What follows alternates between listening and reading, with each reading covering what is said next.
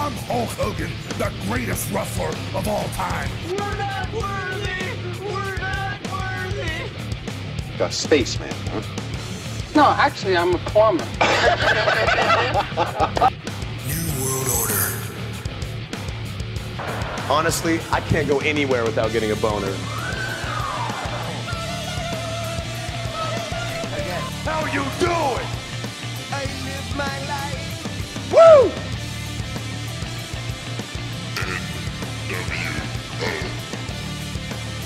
The Rock says, Sweet baby Jesus in the office. Well, well, well, well, everyone. This is uh, Jonathan, um, your humble slave. You're watching Wrestle Rock Podcast, Season 3, and I am uh, always with my partner, Benoit, aka Nostradamus. Ben, how you doing, my friend, today? Fine, and you? Yes, yes, yes. I'm the bad. other slave. yes, yes, yes. Uh, not bad, not bad. So today, everyone, we have a special guest, and honestly, um, couples of months ago, um, I discovered a wonderful person, and he is just not a, a simple guest. Uh, he is a um, a very good friend of mine, and um, he is practically uh, a brother from another mother. So I will introduce uh, yourself, uh, Mister uh, Superlator, aka uh, Tony Meyer, aka FMW Later, uh, direct from uh, New Jersey. How are you doing, my friend, today? Are you there? There, man. what the fuck, man? Can you hear us? Ok, on arrête ça.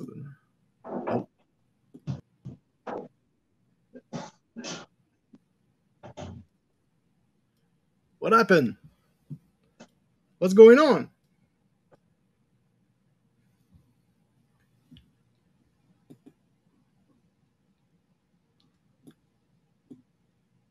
Oh, what's going on? Are you okay, Mr. Myers? Are you okay? What's going on?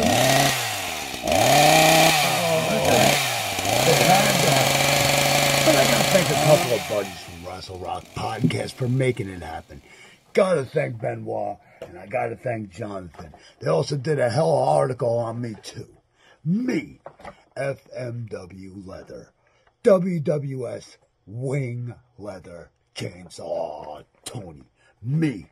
And whatever else I'd like to put on and where is my happy face. Also, too, these guys did an awesome article on me. So you got to go on there and check out their entire network. Plenty of interviews, plenty of detail to go into. That wound up being very therapeutic for myself. I had a blast. So, you know, if you could just do this and do this for me, and believe me, it's going to benefit yourself further on down the line because you see, they're not asking you for nothing. All they're asking you for is just a little bit of your attention to bring to them. That and you wind up being the sole beneficiary person from it all. So, hey, just me dropping in, friendly reminder go and check it out. Wrestle Rock Podcast. You can see myself and plenty of other aka folks. uh, Chainsaw Later, aka uh, FMW. Uh, His real Tony- name, his yeah. real name is uh, Tony Myers. Yes. Uh, how you doing, my friend, today? Uh, Well, hey, I was, um, I can't really see how I look or how the camera's pointed. I don't know if I'm getting like my entire ugly ceiling in here. But yeah, I mean, after an introduction like that, wow, man, very humbling. ah, it's Thank you. it's uh, it's always a pleasure, man. Uh, as I said, I discovered a wonderful person and A generous smart guy. person, and A smart guy. yes, a smart guy who know uh, the wrestling business from uh, none other. So uh, this is uh, very cool. So uh, we uh, we go forward with some question, Mr. Myers. So what kind of kids you you were and um, when you you were young?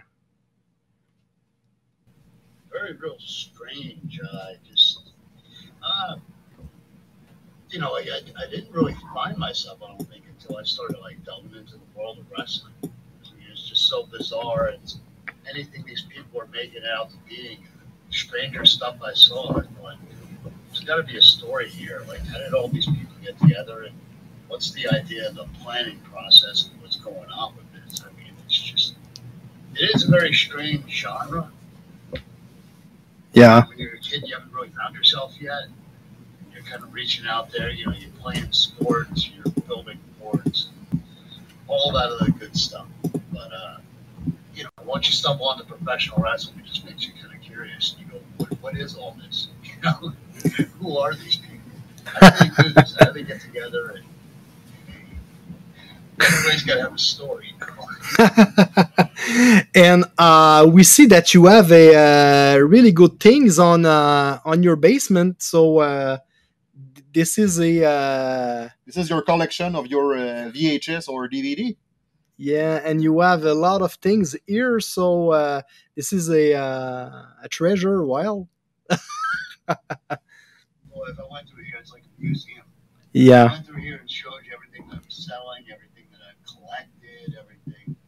Now I'm just trying to focus on me. I'm trying to get rid of all the VHS and everything. I don't, um, I don't see like in, like frame wise where um, usually I kind of tilt the camera this way, I'm afraid touch anything. yeah, man. You have a lot of uh, wow memorial memorabilia. Yeah, yeah, memorabilia.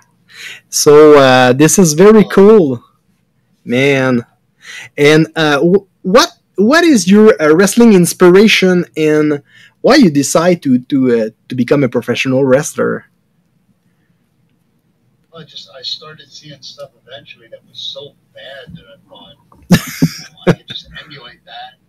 You know, I was you know, I was able to imitate everybody from like Lex Luger throwing a punch to like Rick Steiner, so I just started mimicking and then I guess it was it was about that time that I just you know, you're you're by yourself, you're a kid, you're hanging out in a friggin' basement that's all furnished off and everything. Mm-hmm. I just started wrestling cushions. There's actually a VHS inside here where I'm like 11, 12 years old on the Wow, shit out of couch cushions. So such a good memories. it was uh, it was one of those things where I saw, and then I started trading for indie tapes and started going to indie shows. I went to eventually went to indie shows that were so bad. I was like, I could do that, you know. it's not to be mean spirited or nothing, but I thought, God, I could do better than that guy. Some of the really tiny shows I went to were just that they were really that that bad. Yeah, yeah, I Uh, understand. uh, many years you crossed the USA and sales uh, wrestling stuff in merchandise. Uh, why did you decide to stop that? Yeah, um, well, the more and more that it became like stuff is online, downloadable, and then I got like an entire, like a giant crate of all these magazines from like the 80s and 90s. So it's whenever I get booked here stateside, I just kind of bring some of that stuff with me. But it just got to the point where, you know, DVDs are so out of vogue, even though you can't sound and download.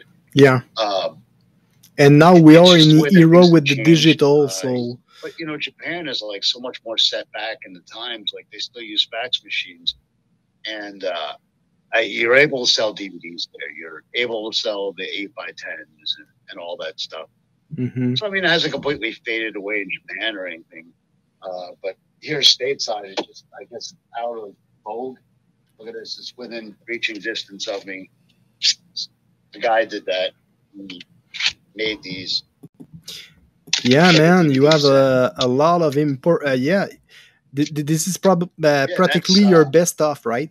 It's from Japan. Yeah, that's my stuff from Japan. Okay. Okay. the amazing thing is he only got through two folders of it and there's like 12 folders in total the 12 folders like 60 something gigs alone but most of these uh, folders are like 15 gigs a piece hmm so there's so much stuff that he still has to go through and there's so much stuff i'm still accumulating like Uh, I just got my match from Miyagi with um, against Mr. Atomic. Uh, yeah, Mr. Atomic, and that's when he was like a young pledge trying to get into our Isaki Underground Task Force with Jun Kasai and Fujita and those guys. But um, yeah, so I'm still like collecting my stuff as we speak, but it, it's not what it was before. You could just go to your gimmick table with a whole bunch of old VHS and DVD, but eh, sign of the times, things change. yeah, times have changed, uh, and uh, with the um, now uh, all people watching Netflix and Disney and all is on digital, so cds and DVDs are not the priority. So uh, now we're uh, listen Spotify and stuff like that. So uh, um, the the times change.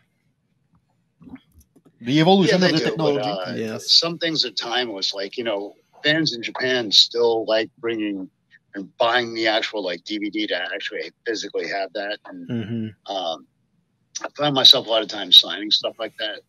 Yeah. So, you, you know, you can't get that out of download. Yeah, man, and uh, So- as a, as um, uh, what is the name of the the, the, the melodical uh, singer? Um, you uh, James Hetfield? Jim Zetfield, uh, a couple of uh, years ago, uh, he said the download will uh, destroy the the music industry, and that's exactly uh, What happened? what, what happened. So Yeah, torrents and YouTube and YouTube and torrents are the main thing that Japanese people. That's like why they hate selling any form of multimedia to us because they think the first thing they think is that Americans are just going to upload it, put it on there, and then piracy and it's the whole thing of honor it harkens back to with the Japanese culture. So, you know, they still don't believe in downloading anything. They believe in oh, that's bad, that's stealing yes, which is a great way to look at it. I wish all modern society was more like that, but yeah, it's and the one uh, place on earth that uh, we we have. I don't even know if you could put it into words.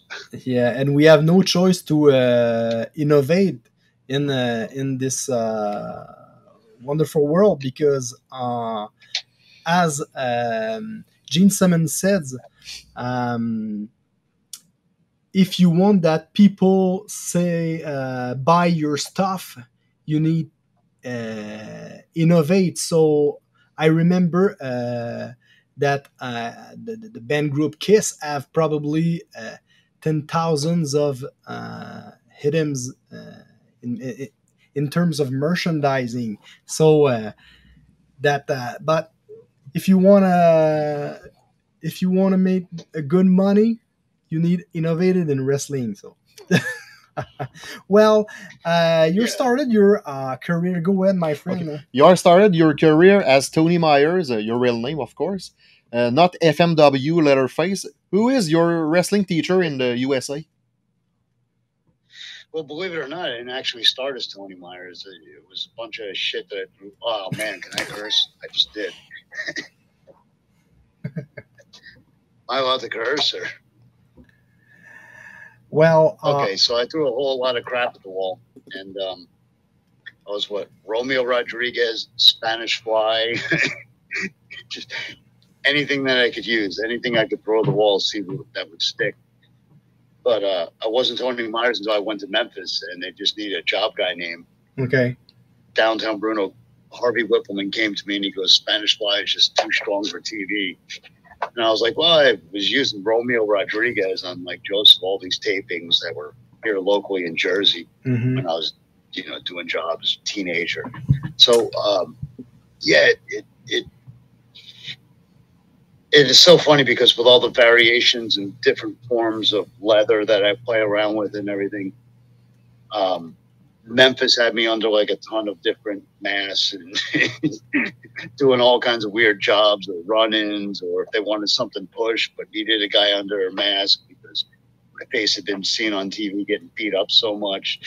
So, um, yeah, in, in all, the very first place that I ever went to was Larry Sharpe's Monster Factory.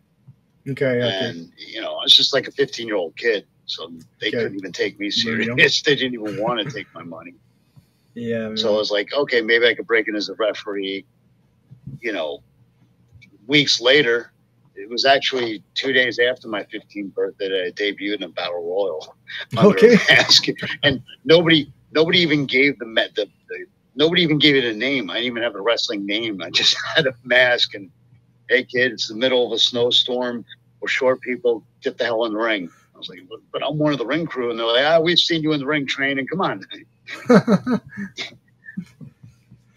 But Uh, from there, yeah, it was Mike Masters, Rocky Jones Wrestling School. Okay. And, um, So if I understand, you work with a, a lot of uh, a person uh, in the in the wrestling world. So uh, you cross uh, uh, many as wrestling school.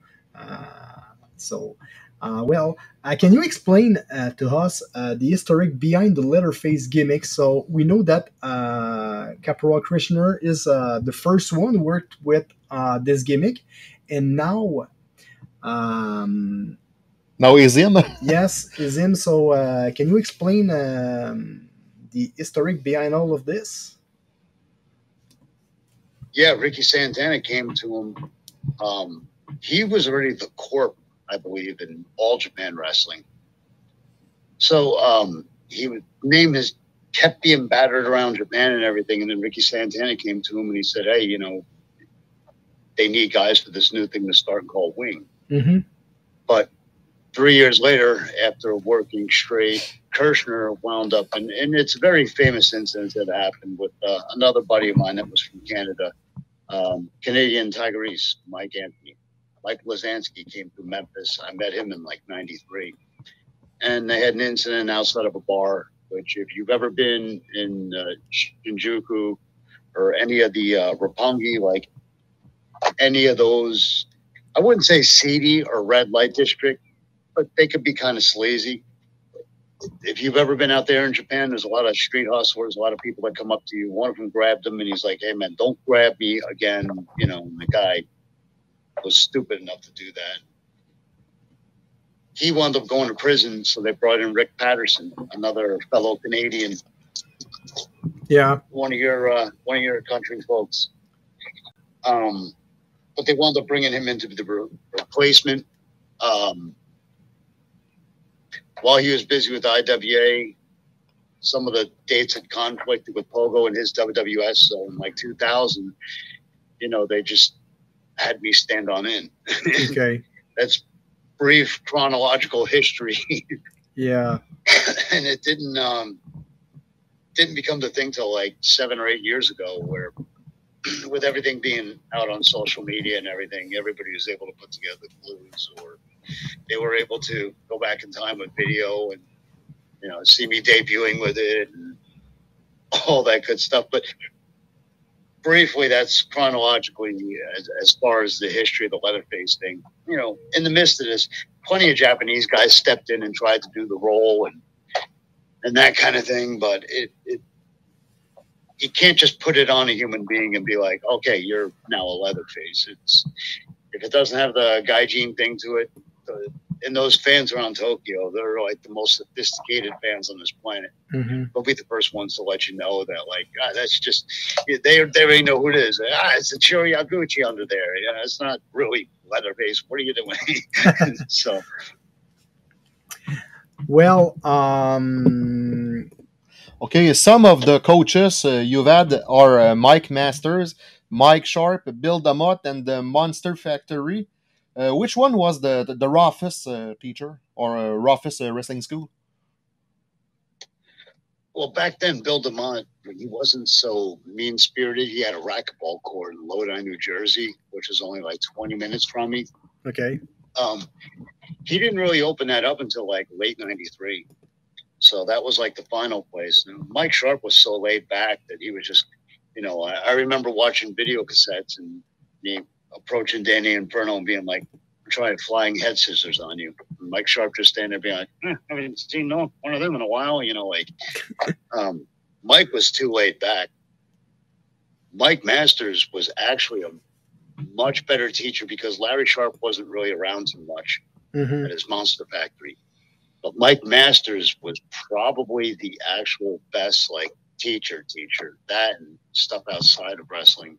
Okay. Uh, Rocky Jones, Mike Master. He just passed away like last month, throat cancer, and Really? Oh.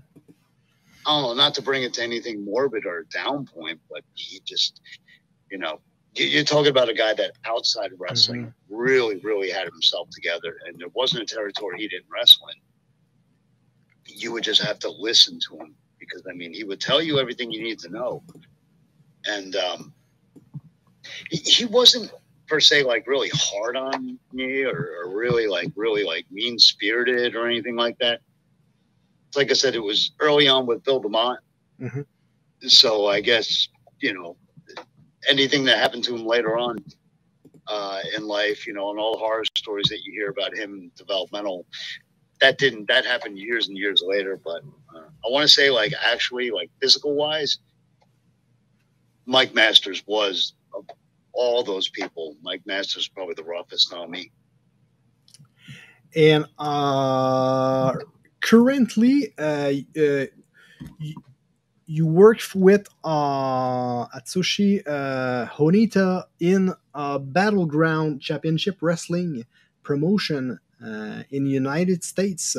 Can you talk about uh, your experience with Onita uh, against uh, PCO and uh, Bubba Ray Dudley?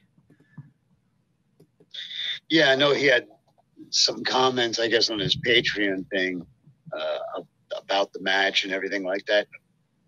You, you have to watch it to see. Yeah, exactly. I mean- so go to FITE TV to watch this amazing Yeah. match, guys. Bully Ray's the one that actually found the tables, yeah, yeah, yeah. found them at a thrift store because uh, They- to try to find those old particle board tables, Yeah. the WWE, like a, yeah, I won't even mention him by name, but he's the guy that hauls all the 18 wheelers and everything for him. Mhm. um they all that stuff the, the ladders the chairs the tables all that stuff is in a giant warehouse so wwe doesn't even locally go anywhere anymore and just go to office depot or anything they have their own stuff Yeah. so i mean going into that match too i mean i know pco has got the what more could you possibly say about him as a human being that any, anybody hasn't said he might not be human. He's just too kind-hearted. He's just too nice of a guy. And it was so funny because we're back there, and he goes, "Hit me like you're gonna hit me when we're out there." Okay. And he, And he I just had to like chuckle for a minute, and I'm like, I, I know where I am, man. I'm not gonna, I'm not swinging for the fences on you. Yeah. You know, with and uh, I re- too, you hear all the horror stories. yeah, I remember. you know what people have had to say about him online and this, that, and the other. I- I'm so glad I don't buy into that. I'm so glad that I'm I'm that guy that's kind of laid back and, and just kind of like you know what's this dude all about or whatever. But it, it was cool because like when I refreshed his mind, I was bringing up stuff. He's like, "How the hell do you remember that?" And I'm like, "I was there. I was looking for work." You know, that was uh, yeah, because you know he came through Subalterns too. So it was like, and then with PCO, he was really tight with Sid Vicious, and so was I. Like Sid even let Pierre stay in his home. Mhm. So both of us had this, you know, link with Sid, and we have like several mutual friends, and enough people put him over to me that you know, going into there, I'm like, this is fantastic. Like, you know, I'll throw in a little bit of stuff like, uh, you know, I, I went to the whole. I went to Bully Ray and I got how cool would it be if we did the Go Backers finish. Yay! so, um, and outside stuff like that, like how hard is it? Just do what you're told. And, and it's like Bully Ray is so like, he's so in your ear from the second that you lock up with him, or from the second you start teeing off on him. Mhm. There's constant communication. So it's like, how the hell do you screw that up? It's not possible. Yeah, and uh, I remember uh, good stuff on the on this uh, wrestling match with a uh, a guitar shot uh, on a Like like Yes, uh, Jeff on- Jarrett. uh, yes uh, on uh, Onita and a uh, a spear through a, a barbed wire table. That was amazing, man. that was insane. yeah, such a good memory. So uh, we invite you to uh, to go to um, fight t- uh, fight that TV to watch this uh, this event. Uh, there's a lot of um very interesting match uh, during this uh, this event. I didn't Ke- watch, but yes, uh, I will. Yes, uh, there's a uh, a comeback from uh, Ken Shamrock. Uh, Oh. yeah, against um, the son of Harry British, Smith. uh, one- Harry Smith, the the British Bulldog son. Oh, okay. And uh, honestly, if you uh, if you uh, haven't watched this, uh, He's another one, and he's like, he's got to be the nicest guy. But look at that entire roster. There's Casey Navarro, Buddy Matthews was there. yeah, Um, look from top to bottom. That that entire show was so stacked, and here I am in the main event going. All right, that that's you an ever- honor. Honestly, screwed up to work with all of this uh, current uh, roster. So that that's uh, a great opportunity for you uh, to work with all of these talents. Yeah. The other thing too during the matches, if you if you go back and you're watching it, hmm PCO goes to dive to the outside. Onita just takes off. and it's all of me and it's all of my shoulder. And something I didn't tell anybody was like three weeks ago, I dislocated Shit, this Ah, shoulder shoulder, injury? my left shoulder. Shoulder you're injury. you're right. You're right shoulder. Damn. This this is the this one's big. This one's had the um I don't know how well he could see it. Oh shit, man. It's coming out. Yeah, yeah, we Came see out it. at one point. The effect of the So hardcore it's like a wrestling style. I got like a giant hole God damn. up here. But yeah, Onita just completely took off, and I was like, I, I said to Bully, I go, was it all right? You know, and he goes, you caught him, but I was like, yeah, but Onita. and uh, PCO give you a cannonball from the top rope uh, under the table, man. That was just who and uh, between you and me, uh, PCO is not a lightweight person, so yeah, it's like you see a guy with his size and everything else, and catch him, catch him. yeah, man. When he dive on you, you- oh even on- shit, Hi, Even Pierre, if you listen that us. table, it's like if you don't catch this guy, he's going straight to the concrete. Like Yeah. you'll break his fall and, and all that, but still, grab onto him, hold him. yeah, man. make sure he doesn't friggin' splatter. And then the the I think the cameras missed this one.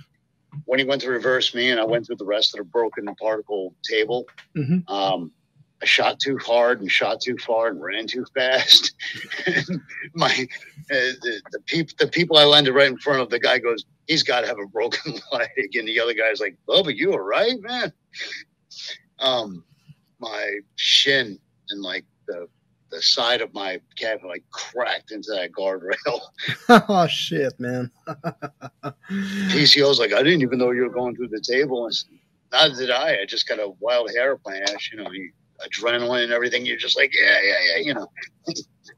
And uh, at the late of uh, October, uh, you go back to Japan. What is your plan right there? Yeah, that is just we're post pandemic. So everybody has told me, and like I was on the phone all night long with Takase. Takase has taken over the finances, and WWF is now his 100%. Mhm.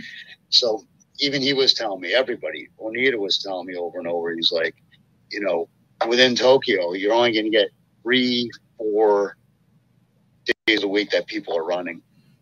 So it's like, you know, you're going to have to go to the outskirts. You're going to have to go to like Eagle Pro if you want to round things out and try to even attempt pull off seven days a week.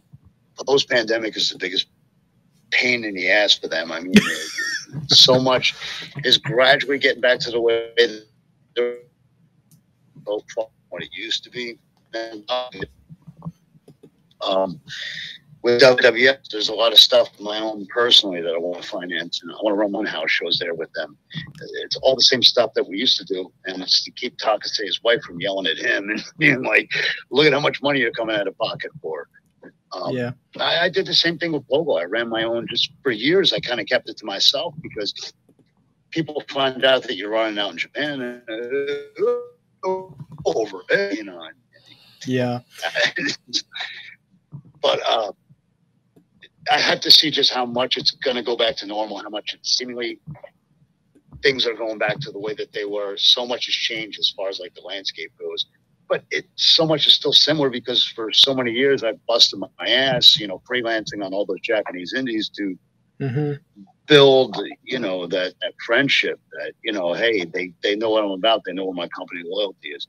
They see my work from the minute I walk in the building, you know, it's putting out chairs, whatever. And we wish um, you all the it best. Doesn't, it doesn't end with me, and it should never. It, it should be one of those things that people just you got to realize you're you're there to maintain and, and get employment. You're not. I'm not going to be that fat lazy American that people look at and they go, "Oh, well, you know, he just grabbed his money and left." You know, Yeah, man. you go above and beyond. The Japanese people inspire you anyway with the work ethic. You look over there and like Ricky Fuji setting up the ring. It's like, come on, he's got several years over me. What am I thinking? Why wouldn't I go over there? Yeah, man. Uh, well, um, as usual, uh, my partner Benoit predict your future. Well, uh, for ending, um, so go ahead, my friend. Okay, uh, I predict uh, that uh, you will open your wrestling school uh, in Japan or US, uh, whatever. Yes, Oh, and I couldn't hear that last part. and uh, It- the, the most important thing is a good LT. Oh, Honestly, yeah, of course. Uh, without LT, uh, we can uh, you- you can wrestle and you can live your uh, your dream. Money can buy guilty. Yes, exactly. yes. So uh, thank you so much, uh, Mr. Uh, Myers, for your time.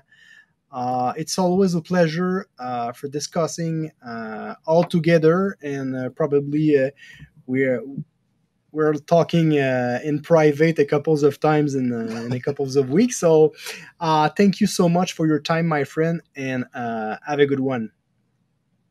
Yeah, it was cool, man. Was, you know, it's been great, man. Going back and forth with you alone is just, you know, I got two new friends. How great is that? You know, Yeah, man, that's pretty cool. people that understand and people that Yeah, man, it's all about the distance, but if- much. it's all about the distance but if if we have um, technology we can contact uh, everyone so that's really cool so take care of you be careful uh, on the road and uh, on a plane and uh, talk to you later my friend talk to you later Uh, talk to you later face A word game. man. absolute pleasure talking to you guys. have a good one take Goodbye. care my friend thank you once again Take care. All right. bye bye Goodbye.